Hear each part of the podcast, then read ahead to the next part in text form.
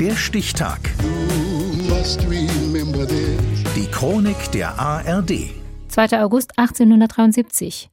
Heute vor 150 Jahren wurden in San Francisco die ersten Cable Cars getestet. Dirk Böhling. 1869 San Francisco.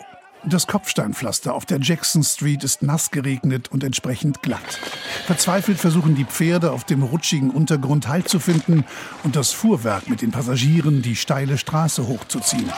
Männer mit Peitschen treiben die entkräfteten Tiere an, doch es geht nicht weiter. Dann passiert es. Ein Zugpferd gerät ins Rutschen und zieht die anderen mit. Schließlich rutscht der ganze Pferdewagen. Das vollbesetzte Gefährt rast die Straße hinunter, überschlägt sich und schleift die Pferde in den Tod. Auch Menschen werden bei diesem schrecklichen Unfall schwer verletzt. So hat es sich der Legende nach zugetragen. Augenzeuge eines solchen Unfalls ist der 33-jährige Ingenieur und Erfinder Andrew Smith Halliday, der gemeinsam mit seinem Vater aus England in die USA gekommen ist, um in den Goldbergbau zu investieren.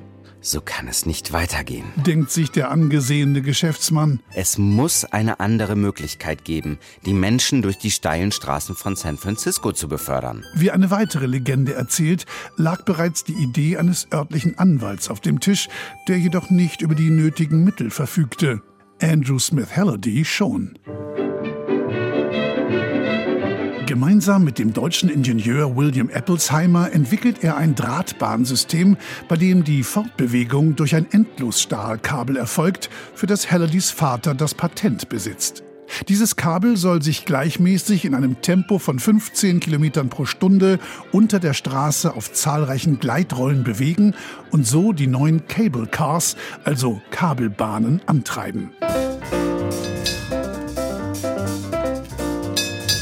Im Mai 1873 beginnt das Seilbahnunternehmen Clay Street Hale Railroad mit dem Bau der ersten Kabelstrecke. Zehn Jahre später gibt es fünf Linien der Cable Cars auf rund 17 Kilometern Länge, auf denen in Hauptverkehrszeiten alle 15 Sekunden ein Wagen den Knotenpunkt am Hafen verlässt.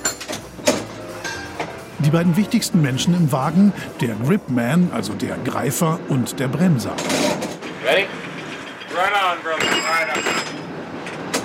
Beide sorgen dafür, dass die Kabelbahn in der Spur bleibt, um die Kurve kommt, auch auf sehr abschüssigen Straßen anhalten kann und an der Endstation gedreht wird, denn die Wagen haben keinen Rückwärtsgang.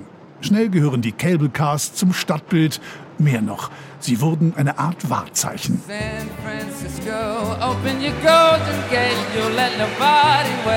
San Trotzdem wollte die Stadtverwaltung sie nach dem Zweiten Weltkrieg abschaffen.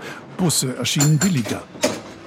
Der Protest war riesengroß und eine Bürgerinitiative rettete die Kabelbahn.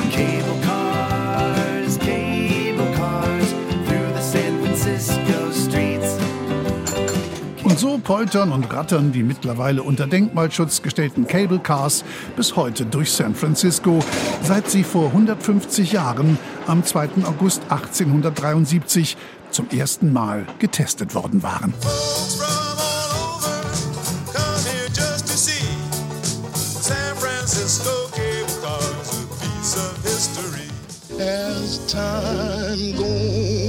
Der Stichtag. Die Chronik von ARD und Deutschlandfunk Kultur. Produziert von Radio Bremen.